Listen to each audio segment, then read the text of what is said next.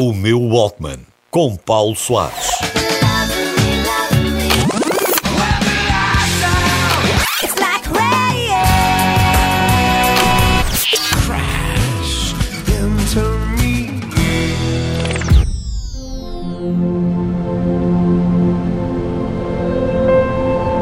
Quem nunca gravou uma cassete para um amigo, que atira a primeira pedra.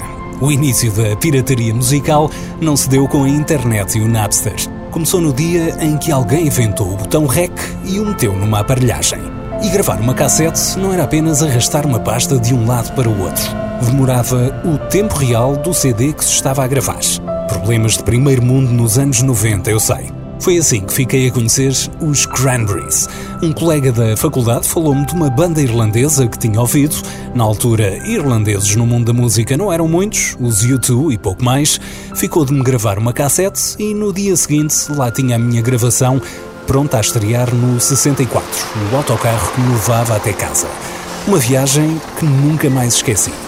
Era outubro ou novembro, lá fora chovia a potes e nos meus fones começava a tocar o to My Family.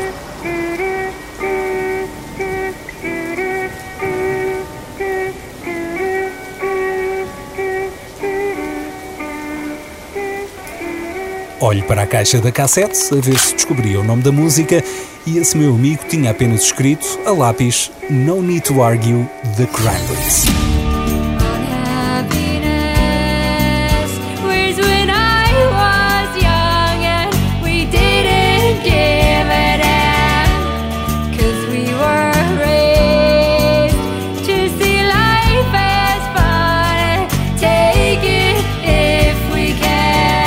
Esta voz, este sotaque, esta cadência e esta melancolia nas palavras, isto era bom demais para não estar a passar em todo o lado. O trânsito de Lisboa fez com que eu visse o álbum na íntegra até chegar a casa e eu já estava completamente convencido. Tinha percebido o tema geral do disco, os famosos Troubles, um eufemismo bem britânico para a autêntica guerra civil que se vivia na região, mas o álbum era muito mais que isso e tive de ir comprar o CD para poder ter as letras comigo. Não havia internet para fazer essa pesquisa. Pois.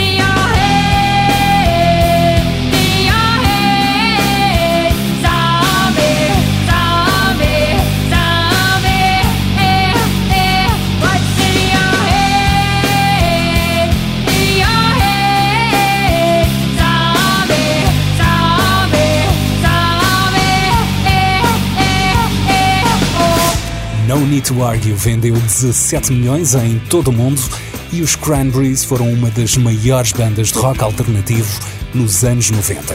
Só nesta década lançaram quatro álbuns.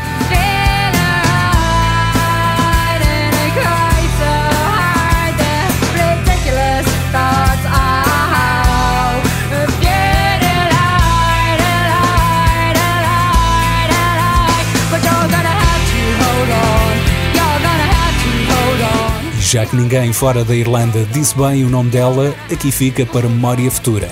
E até o Google sabe dizer o nome da Dolores. Dolores O'Riordan.